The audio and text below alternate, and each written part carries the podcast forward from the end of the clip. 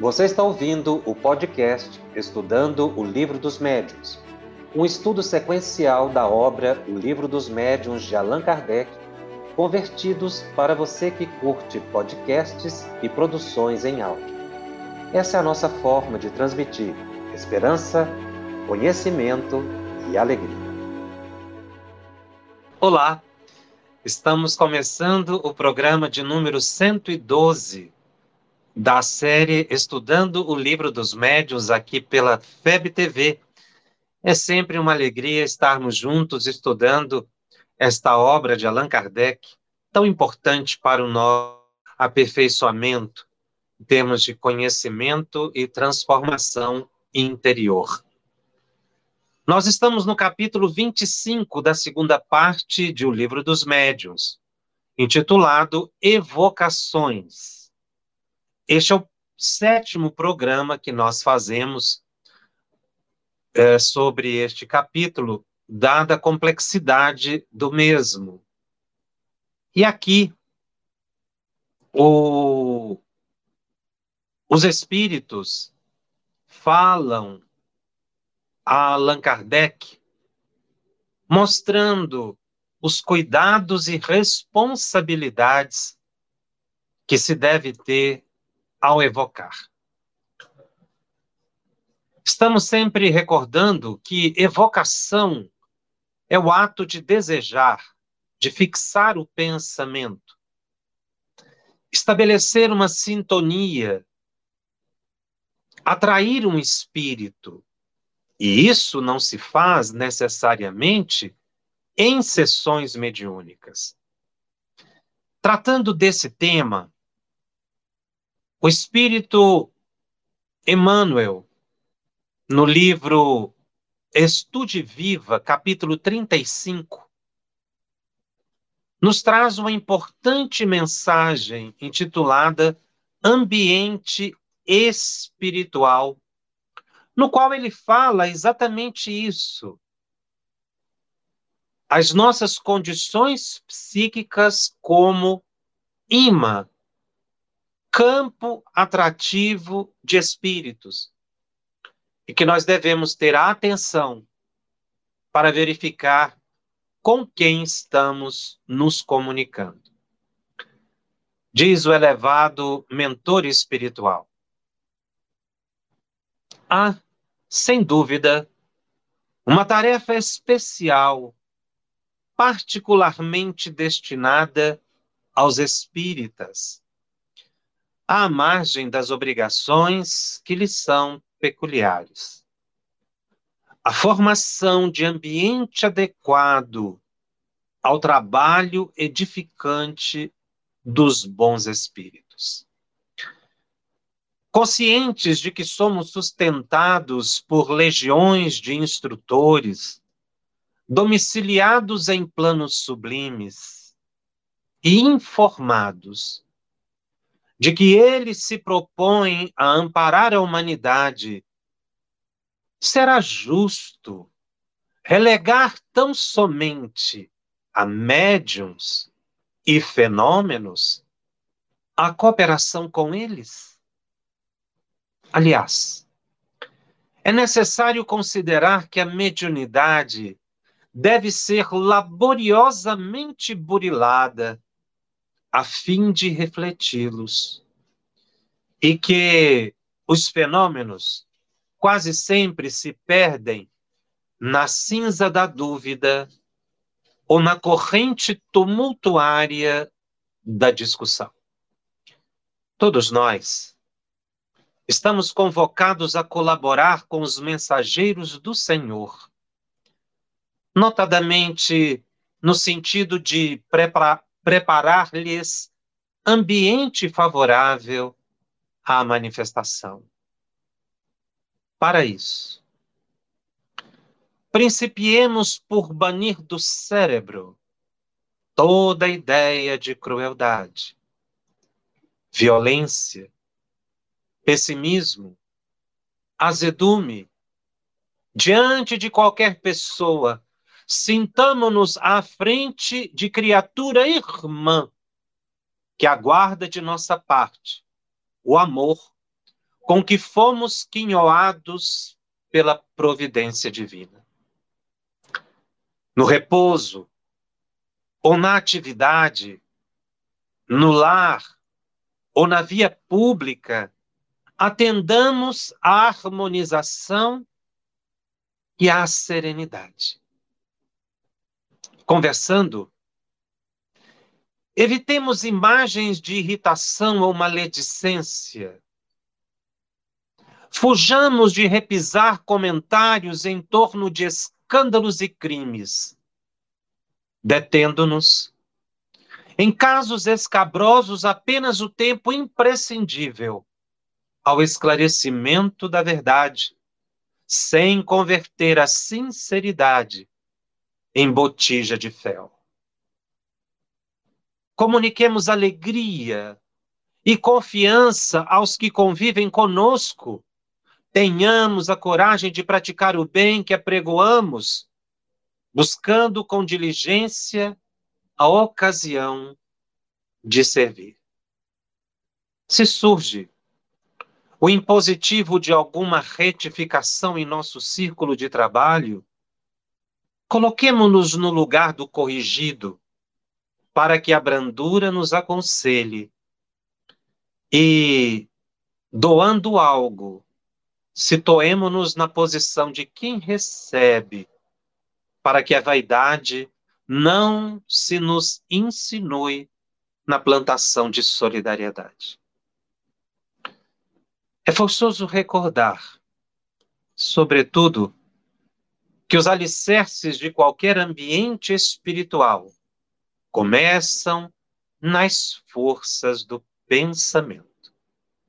Todos nós, os desencarnados e encarnados, que nos vinculamos à seara espírita cristã.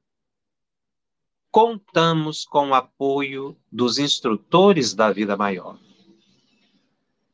Isso é mais que natural ante as necessidades que nos assinalam a senda. Mas não nos será lícito esquecer que eles também esperam por nosso auxílio, a fim de que possam mais amplamente auxiliar. A visão do Espírito Emmanuel no campo da evocação é extremamente interessante. Intitulada Ambiente, Ambiente Espiritual, esta mensagem, na verdade, chama muito a nossa atenção para o controle das emoções e do pensamento. Isso demonstra que o preparo para a reunião mediúnica é permanente. Nós não podemos dizer para aquele que lida em reunião mediúnica quando é que começa o preparo para o trabalho ou quando termina. Deve existir na mente do trabalhador espírita a continuidade do pensamento equilibrado na consciência de que deve se ajustar aos propósitos dos benfeitores espirituais. Quem espera chegar numa reunião mediúnica para encontrar bom ambiente, equilibrar-se de suas dificuldades ou em suas dificuldades, superar suas mazelas, está completamente enganado. É no cotidiano, no dia a dia, fora da casa espírita, em todos esses ambientes que o Espírito Emmanuel aqui colocou, seja no lar, fora dele, em atividade ou não, no trabalho profissional, na rua, a serenidade e o equilíbrio devem caracterizar o espírita cristão. E veja que a certa altura desta mensagem, ele diz que o preparo do ambiente psíquico para o contato com os benfeitores espirituais mais elevados, não é tarefa exclusiva dos chamados médiums ostensivos, mas é uma tarefa que compete a cada um de nós, individualmente. Portanto, a expressão ambiente espiritual não está circunscrita à sala mediúnica. Nós temos que pensar no ambiente espiritual do nosso lar. Nós temos que pensar no ambiente espiritual do nosso trabalho. E pensarmos no ambiente espiritual do planeta. Pois que é o somatório das nossas atenções psíquicas que recupera a harmonia de pessoas e de lugares. Tratar as pessoas com afetividade, respeito, sinceridade, concórdia, solidariedade, respeitando as pessoas como elas são, é fundamental nesse preparo do ambiente, do ambiente psíquico. Nosso ambiente espiritual mais íntimo é a mente. E é para aí que deve focar-se toda a nossa atenção na manutenção do equilíbrio da nossa mente. Pois que é o pensamento que evoca, o pensamento é que sintoniza. E não devemos reclamar dos espíritos, pois que eles são atraídos por nós.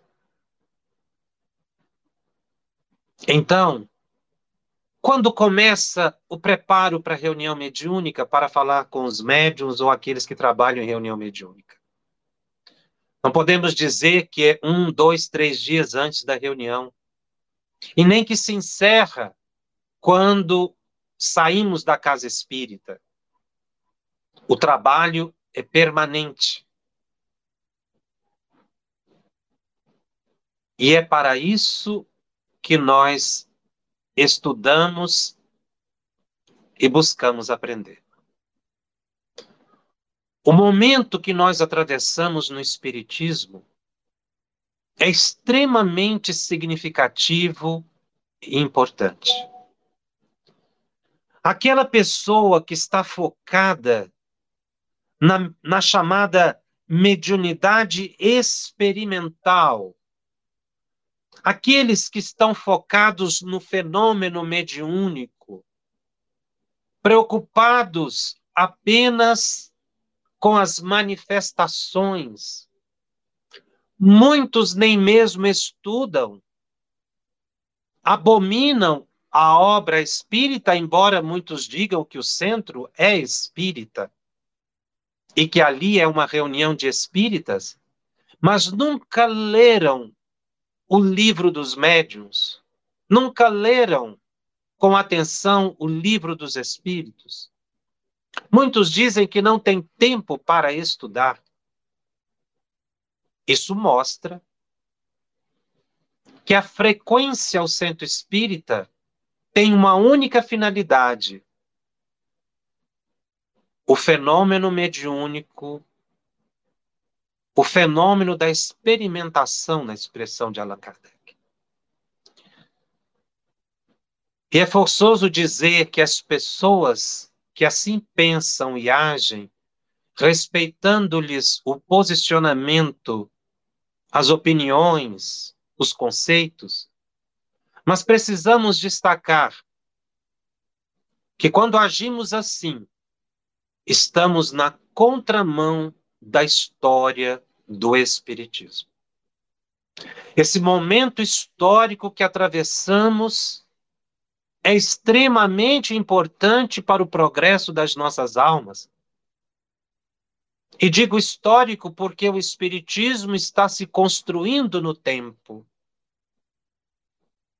deixando marcas profundas na sociedade.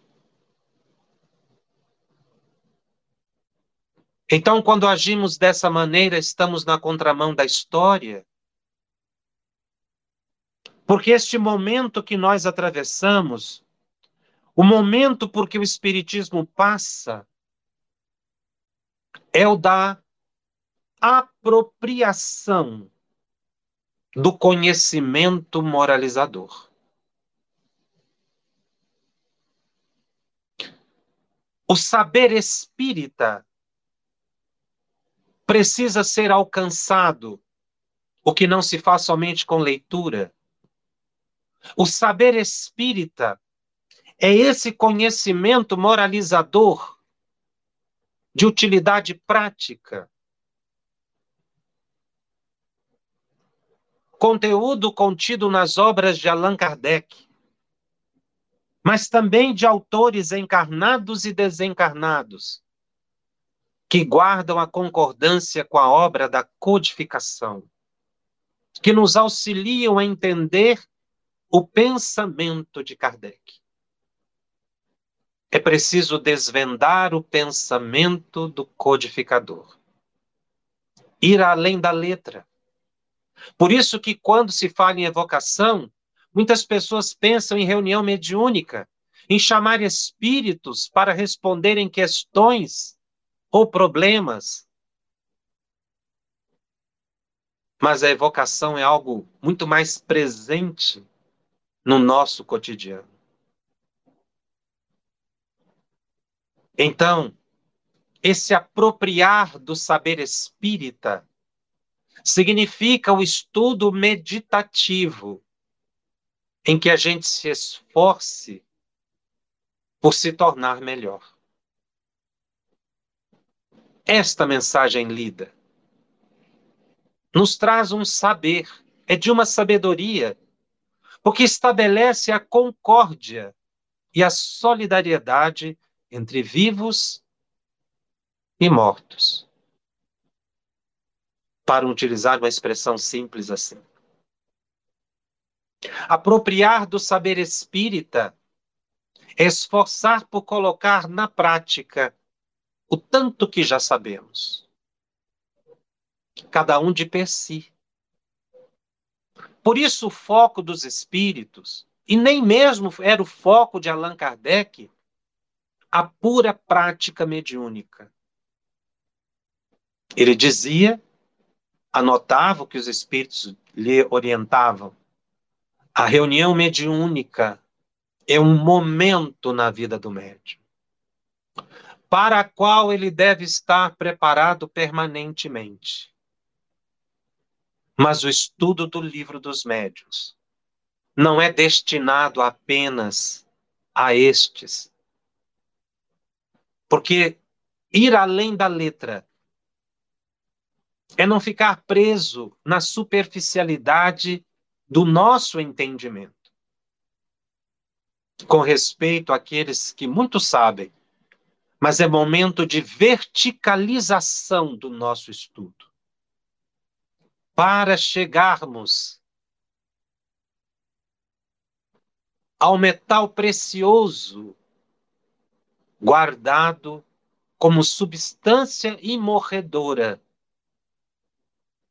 do Espiritismo que é o conhecimento da verdade. Os princípios espíritas cristãos focado em Jesus. Pois só assim atingiremos a felicidade e avançaremos rumo ao porvir. As nossas meditações precisam nos levar a identificar o controle psíquico. Nós estamos no item 282 de O Livro dos Médios, perguntas sobre as evocações. Estamos na questão número 31.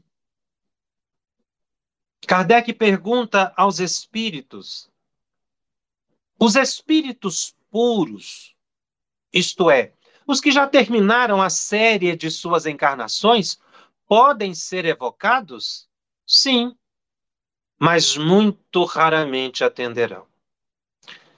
Eles só se comunicam com os homens de coração puro e sincero, e não com os orgulhosos e egoístas.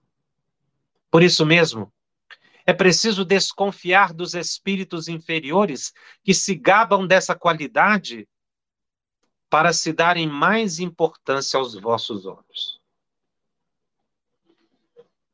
Então é preciso que a gente tenha uma certa perspicácia no contato com os espíritos. Está sempre alerta e atento. E quando ele coloca aqui que muito raramente atenderão e diz que eles não atenderiam, não é?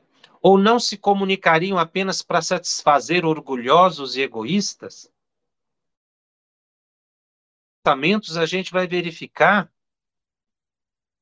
que os espíritos estão dizendo muito raramente atenderão, porque muito raramente encontrarão pessoas de coração puro e sincero. Aqui ele toca num ponto muito sério, que é a realidade planetária, em que nós todos estamos envolvidos, mais ou menos, com atitudes orgulhosas e egoístas. Reconhecer isso é importante para que a gente se transforme. Não para deprimir, não para se sossegar. Então, se eu quero contato com espíritos elevados, eu preciso me elevar. Foi o final da mensagem de Emmanuel. Eu preciso me esforçar para aproximar deles. O coração puro e sincero está simbolizando aqui a beneficência, a tolerância, a indulgência e a caridade. Questão 32. Como se explica que o espírito dos homens mais ilustres atenda com tanta facilidade e familiaridade o chamado dos homens mais obscuros? Homens obscuros aqui são pessoas que não são conhecidas da sociedade. Kardec tinha observado naturalmente o fenômeno de espíritos elevados se manifestando em grupos pequenos, distantes dos grandes centros das cidades, grupos de pessoas de coração sincero. Por isso que ele diz: pessoas obscuras, ou seja, que não têm os holofotes sobre elas, né? Nesse sentido de conhecimento, de, de popularidade. E os espíritos então respondem a Kardec. Os homens julgam os espíritos de acordo com eles mesmos, o que é um erro. Aqui é preciso parar e refletir. Os homens julgam os espíritos de acordo com eles mesmos, o que é um erro. É por isso que quando a gente está numa sessão mediúnica, a gente quer dar ordem para os espíritos, dirigir uma reunião mediúnica segundo o entendimento de um ou de dois e não contido nas orientações que os próprios espíritos enviaram, é querer medir os espíritos superiores com a nossa própria medida. Quando a gente explora os espíritos, pede para resolver problemas materiais, ainda aí é uma satisfação do orgulho e da vaidade. Mas continuam o elevado mentor que respondeu a Kardec. Após a morte do corpo, as categorias terrenas deixam de existir. Só a bondade estabelece distinção entre eles e os que são bons. Vão a toda parte onde há um bem que possam fazer. Então, espíritos superiores não escolhem hora e lugar para ajudar. O grupo mediúnico precisa desenvolver muita fé e confiança. Independente de onde esteja localizado, se numa instituição maior ou menor, num grande centro de cidade ou no interior. O importante é nós criarmos condições, ambiente espiritual, ambiente psíquico, pelo estudo e pelo saber moralizador, pela caridade e pela humildade. Porque aí os espíritos virão ajudar. Porque Kardec utilizou a expressão homens mais obscuros, e os espíritos disseram: para nós não existem homens obscuros. Existem aqueles que querem fazer o bem e os que não querem fazer o bem. Esta pergunta é muito interessante, muito importante para nós estudantes adeptos do Espiritismo. É preciso a gente se elevar e não querer que os espíritos se submetam à nossa vontade. Questão 32. Quanto tempo depois da morte se pode evocar um espírito? Respondem os mentores: Podeis fazê-lo no próprio instante da morte. Mas, como nesse momento o espírito ainda se acha no estado de perturbação, só responde imperfeitamente. Kardec, inclusive, fez isso várias vezes no seu, seu trabalho de pesquisa e pôde verificar na prática que realmente existiam aqueles que já saindo do corpo mantinham equilíbrio e outros que estavam com a mente ainda perturbada. Evocação nesse momento seria exatamente induzir o espírito a comunicar. Veja que aqui Kardec está perguntando se isso é possível. Os espíritos não estão dizendo que deve ser feito. É muito diferente. Porque o estudo aqui de Kardec é acadêmico, mas com viés bastante prático. Ele analisa todas as possibilidades, mas não quer dizer que os grupos devam fazer isso porque ele fazia enquanto pesquisa. Nós já passamos da fase da pesquisa. Agora o momento é do conhecimento que nos moralize, de apropriar do saber.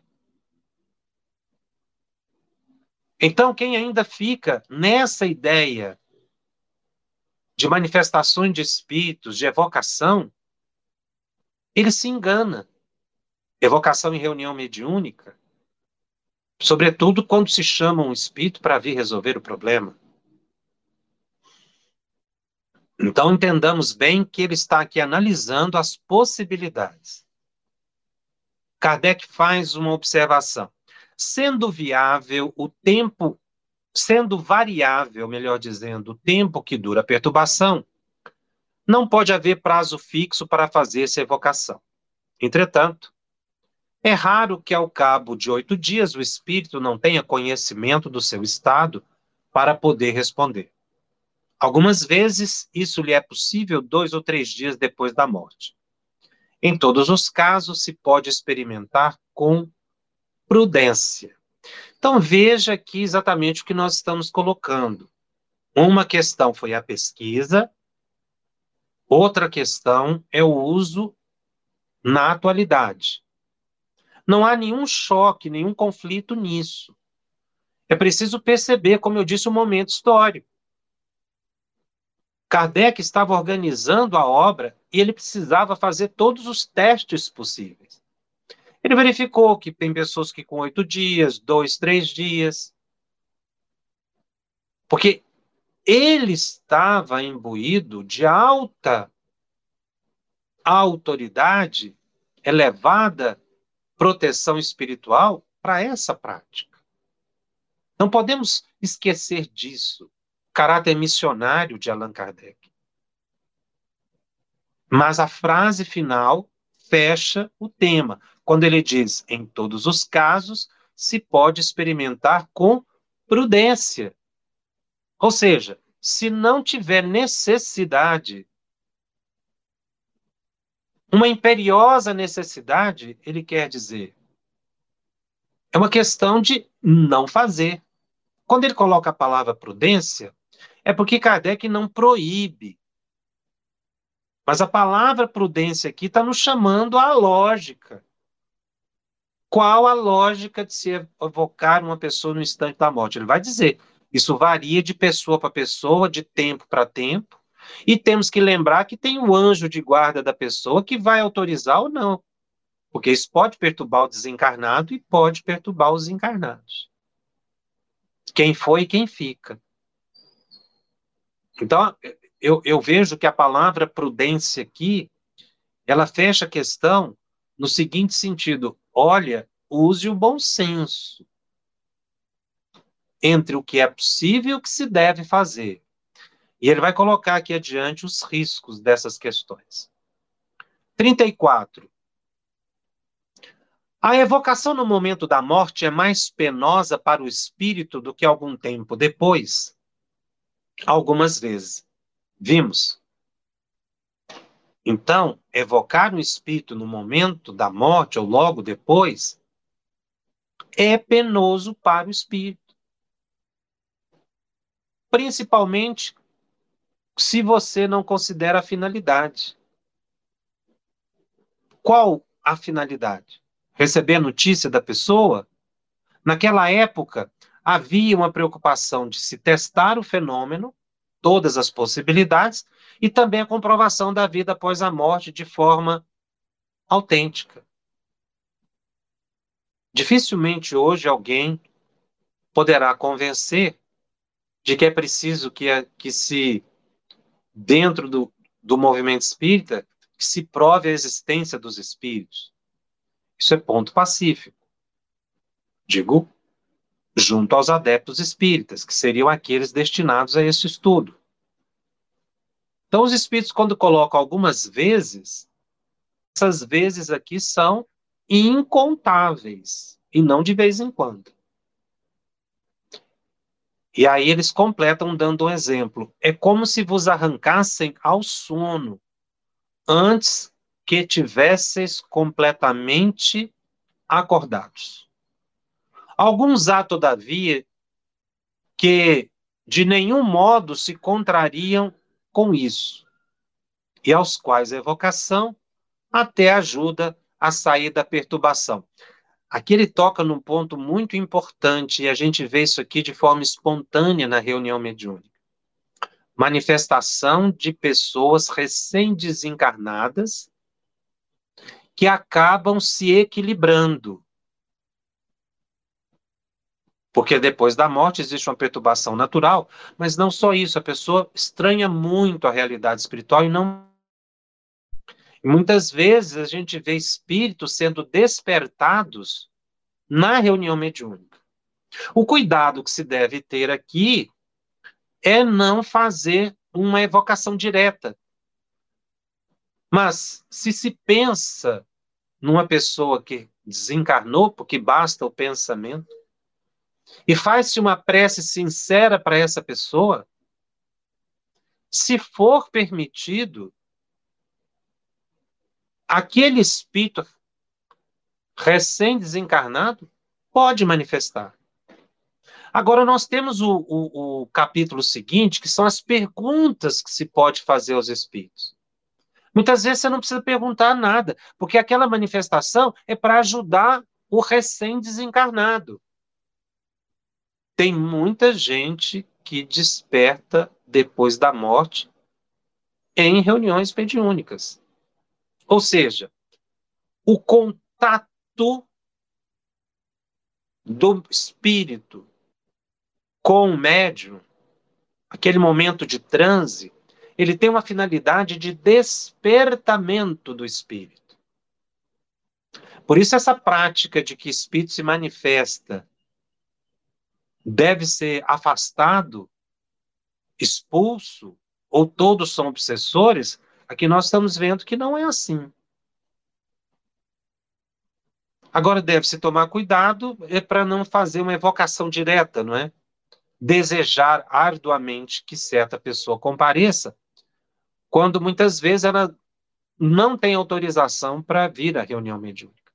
Mas quando isso acontece espontaneamente, isso é um ato de caridade que se faz com a pessoa, porque a crise ou transe, né, crise expressão de Kardec, transe de André Luiz e outros autores, ele permite que a alma, em contato com os sentidos físicos do médium,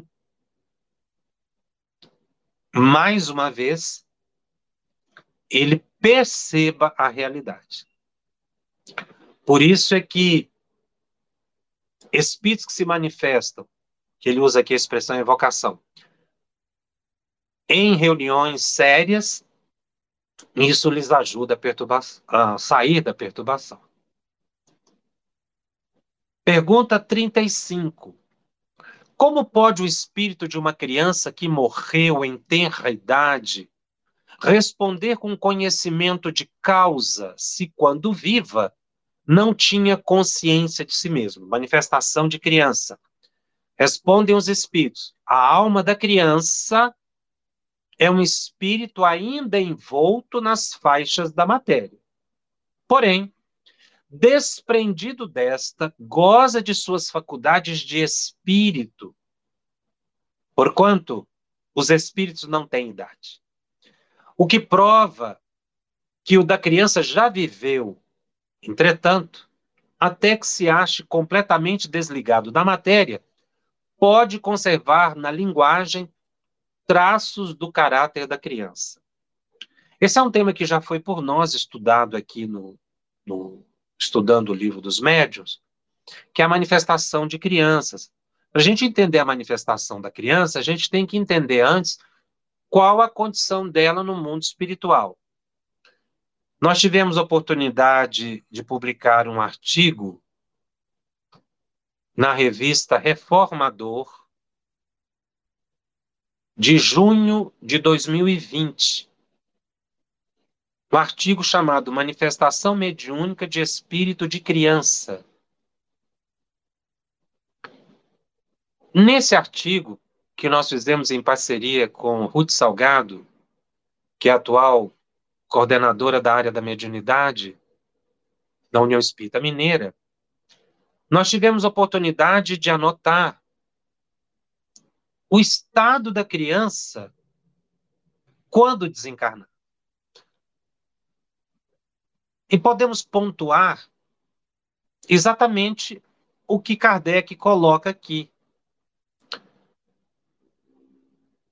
A criança, quando sai do corpo físico, como ela fica? E aí nós temos que considerar o equilíbrio mental desse espírito que sai do corpo ainda na infância. Acontecem as coisas mais diversas, cada um de uma forma própria. Então, quando uma criança desencarna, se é uma alma que tem domínio mental e isso afeta o perispírito, ela sai do corpo e em pouco tempo ela está adulta que é o que os espíritos disseram a Kardec, espírito não tem idade. Então, o estado de criança, de infância, ele não é o natural para os espíritos, para nós. É o estado de adulto. Então, tendo condições psíquicas, a pessoa se afasta do corpo quando criança e cresce mas a realidade individual é das mais diversas. E aquele que não consegue fazer isso? Ele fica ainda como criança, é acolhido nas colônias espirituais, e aí nós temos o livro Entre a Terra e o Céu, que é a escola, o lar, escola, hospital, em que Blandina trabalha, acolhe crianças André Luiz chega a falar de mais de duas mil crianças internadas ali, espíritos que ainda não conseguem crescer, porque não tem domínio mental, não tem experiência, não tem evolução. Eles vão reencarnar ainda na condição de crianças. Tantas vezes quantas necessárias para que a pessoa saia do corpo em equilíbrio. Então, muitos reencarnam nessa condição ainda de criança. Algo interessante que André Luiz fala, ele diz que nunca viu criança no umbral, então não tem criança solta no mundo espiritual. Estão sempre amparadas, sobretudo nesses lares, escolas que nós vamos encontrar lá no livro A Terra e o Céu. Agora, existe uma possibilidade interessante que é levantada por André Luiz no livro Obreiros da Vida Eterna, quando ele está ali, numa colônia espiritual na região inferior, mas tinham espíritos muito bondosos levando encarnados para serem atendidos nessa colônia, em tratamento. Ele viu um menino que conduzia pela mão a mãe. A criança desencarnada, a mãe estava ali naquela colônia espiritual em desdobramento. Ela estava dormindo e foi levada lá, porque ela estava com muita saudade do filho. criança de mais ou menos nove anos de idade, por aí. Então a criança estava conduzindo a mãe, a mãe não estava percebendo nada em torno, estava desprendida do corpo por ocasião do sono. E a criança conduziu consolando a mãe. Mas o que chamou a atenção de André Luiz é que havia uma luminosidade naquela criança. Ou seja, era um espírito que tinha elevação espiritual. Então, o que, que estava acontecendo ali? Um espírito elevado modificou o próprio perispírito, ficou na condição de criança para ser reconhecido pela mãe, desesperada com a perda da criança. Então, isso é possível. Espíritos adultos que já detêm controle psíquico suficiente, equilíbrio, elevação, podem manter, pelo menos por algum tempo, em função de uma finalidade, a forma de uma criança. Como de adolescente, que é o caso de Ivone do Amaral Pereira, né? que ela narra em Memórias do Suicida, suicidas já em equilíbrio foram levados para assistir uma palestra e a notícia que tiveram era de um abnegado espírito, um espírito muito elevado. Quando chegaram lá no, no salão, repleto para ouvir a palestra desse elevado benfeitor, era um adolescente. Eles acharam aquilo estranho e um quase menino. Então eles perguntaram para o mentor que estava levando-os. Estou resumindo naturalmente com as minhas palavras. E o benfeitor explicou àquelas almas sofredoras que aquele espírito foi o que Jesus tomou no colo e legou a grande lição da humildade para a humanidade. Quando Jesus pega a criança, coloca no colo e diz que o reino dos céus é para aqueles que se assemelhassem à criança. Então, aquele espírito, esse encontro com Cristo foi tão marcante para ele, que ele mantém aquela forma da época que conheceu Jesus, que encontrou Jesus. Mas é um espírito muito elevado, podia ter qualquer outra forma, mas ele queria ficar naquela forma, homenageando Cristo, sobretudo para atender os espíritos suicidas naquela colônia. Então o espírito pode fazer isso. Bom, entendida a condição do espírito, nós vamos perguntar: podem se manifestar espíritos de crianças? Então nós temos aí duas situações. Pode ser um espírito adulto que tomou a forma de uma criança. Pode ser o espírito que ainda está no estado de infância. Agora, temos que observar que essas manifestações elas têm uma finalidade. Chico Xavier, por exemplo, psicografou inúmeras mensagens de crianças e adolescentes. Tem inclusive um livro chamado Crianças no Além. E ali o, o Marcos, né, que é o menino desencarnado, ele é levado pelo avô.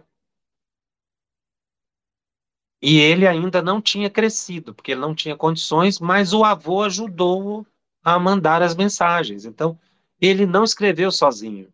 Isso é muito importante. Mas também não ficou com brincadeiras, pedindo a chupeta, brincando com as pessoas, dando orientações. Quando o espírito começa com essas brincadeiras em, reunião mediúnica, isso denota um espírito mistificador que está se passando como criança. E muitas vezes falando como criança. E o grupo desatento acha aquilo muito interessante. Outros pedem alimento, a mamadeira. Espíritos nessa condição são acolhidos nas colônias espirituais e não vão para as manifestações mediúnicas simplesmente para esse despertamento. Porque eles não têm condições de ter esse despertamento. Porque eles não têm equilíbrio mental nem para crescer. Então eles não são despertos. E também não ficam soltos. Estão nas colônias recolhidos ali. Por isso que é um, um contrassenso imaginar que uma criança vai manifestar na reunião mediúnica e vai ficar brincando, pedindo brinquedos ou chorando, pedindo uma madeira. porque isso contraria o bom senso, inclusive essa questão colocada por Allan Kardec. Desprendido dela, goza de suas faculdades de espírito, porquanto os espíritos não têm idade. Vai tomar sim as faculdades de espírito, mas vai depender desse equilíbrio, né? Que ele possa ter. Kardec faz o comentário. A influência corpórea que se faz sentir mais ou, por mais ou menos tempo sobre o espírito da criança igualmente é notada, às vezes, no espírito dos que morreram em estado de loucura. Hoje, a expressão seria transtorno mental, mas respeitando aqui a, a época em que o livro foi escrito. O espírito em si mesmo não é louco. Sabe-se, porém, que certos espíritos julgam durante algum tempo que ainda pertencem a esse mundo. É a fixação psíquica. Não é, pois, de admirar-se que, no louco, o espírito ainda se ressinta dos entraves que durante a vida se opunham à livre manifestação de seus pensamentos.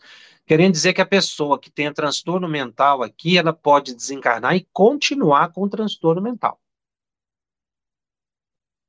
Mas o espírito vai dizendo assim, até que se encontre completamente desprendido da matéria. Esse desprendido da matéria aqui não é só da última encarnação, não, é da influência das encarnações anteriores. Desprendido da matéria para que a pessoa tenha equilíbrio psíquico, ela tem que realmente ser um espírito que já vai encontrando a sua melhoria espiritual. Este efeito varia conforme as causas da loucura, porquanto há loucos que, logo depois da morte, recobram toda a lucidez, significando que, saindo do corpo, rapidamente eles se curam do transtorno mental. Tá? Então, a palavra loucura aqui está no sentido de transtorno mental, que é uma expressão que não é usada mais no meio médico. Mas nós temos que entender, por isso que eu digo, nós temos que ir além da letra, não é? Para perceber a, a, era uma expressão muito comum à época. Era, era, é, essa era uma expressão técnica. Loucura é uma expressão técnica. Para a gente dizer que hoje transtorno mental é uma expressão técnica. Tá? Muito bem, então a pessoa pode sair do corpo e se reequilibrar, vai depender do merecimento dela. Agora nós vamos mudar de item. O item 283 fala da evocação de animais. Olha como essas perguntas são interessantes, de fácil compreensão. A questão número 36. Pode evocar-se o espírito de um animal? O animal não tem raciocínio lógico. Obviamente. Os espíritos dizem: depois da morte do animal, o princípio inteligente que nele havia se acha em estado latente e é logo utilizado por certos espíritos incumbidos disso para animar novos seres, em os quais continua ele a obra de sua elaboração. Ou seja, o princípio espiritual é imediatamente para ele encontrado um novo corpo. Então, o animal reencarna rápido. E existem espíritos incumbidos disso. Então, não é qualquer espírito que procede a esse trabalho. Para que essa nova encarnação? Para continuar sua evolução, que ele chama aqui de elaboração. Assim, no mundo dos espíritos, não há errantes, ou seja, espíritos de animais soltos. Porém, unicamente espíritos humanos. Mas André Luiz, no livro Nosso Lar, coloca um, um ponto muito interessante em que esses princípios é, espirituais, a alma dos animais, pode ser despertada no mundo espiritual em algumas condições, sobretudo quando vão auxiliá-los no recolhimento de espíritos em regiões inferiores. Essas almas são despertas por um tempo, é o que a gente nota ali na explicação de André Luiz. Então, o animal pode, em alguns momentos, ser desperto e ajudar no mundo espiritual. Mas isso é um tempo breve, porque logo ele vai reencarnar para continuar a sua evolução. Chico Xavier também conta um caso muito interessante, ele tinha uma cachorrinha chamada Boneca, que desencarnou. E ganhou um outro animal. Chico gostava muito de, de, de animais. Então ganhou um outro cachorrinho. E de repente, o cachorrinho que ele tinha acabado de pegar começou a brincar com ele do jeito que a boneca fazia quando estava no colo dele. As pessoas observaram porque foi idêntico, as pessoas que conheciam o jeito que a boneca tratava o Chico, o animalzinho. E eles perguntaram se era boneca reencarnada. E Chico respondeu que não, ela estava ali presente ensinando o cachorrinho novo como o Chico gostava de brincar com os animais. Claro que a boneca não foi, não estava sozinha, ela foi levada por um benfeitor. Por que isso foi permitido para Chico Xavier? É uma questão. A evolução de Chico, a humildade dele, para nos deixar um exemplo de pesquisa, de estudo, dessa possibilidade da comunicação na dimensão espiritual entre os animais. Agora, manifestação mediúnica, Kardec vai mostrar aqui que não é possível. Porque ele insiste na pergunta, a pergunta 36A. Como é então que, tendo evocado animais, algumas pessoas han obtido respostas? Evoca um rochedo e ele te responderá. Olhe o risco da mistificação aqui, mostrado por Allan Kardec. Há sempre uma multidão de espíritos prontos a tomar a palavra sob qualquer pretexto. Então, os animais não manifestam. Kardec comenta: pela mesma razão, se se evocar um mito ou um personagem alegórico, ele responderá. Isto é, responderão por ela. E o espírito que, como sendo ela se apresentar, lhe tomará o caráter e as maneiras. Aí ele dá o exemplo de uma peça teatral de Molière. O personagem Tartufo foi evocado, ele não existia. E, o, e esse personagem se manifestou. Inclusive, depois, os outros personagens também manifestaram, mostrando que havia ali uma grande mistificação. Alguém teve a ideia de evocar Tartufo e Tartufo veio logo. E mais ainda, falou de Órgão, de Elmira, de Dâmide e de Valéria, de quem deu notícias. Ou seja, eram os outros personagens fictícios de, de, da peça teatral. Quanto a isso, imitou o hipócrita com tanta arte que se diria o próprio Tartufo, se este houver existido.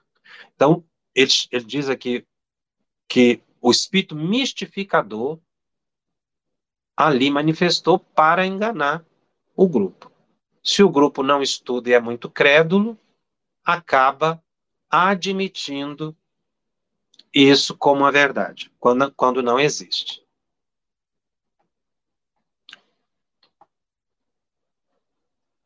E ele continua contando um outro caso.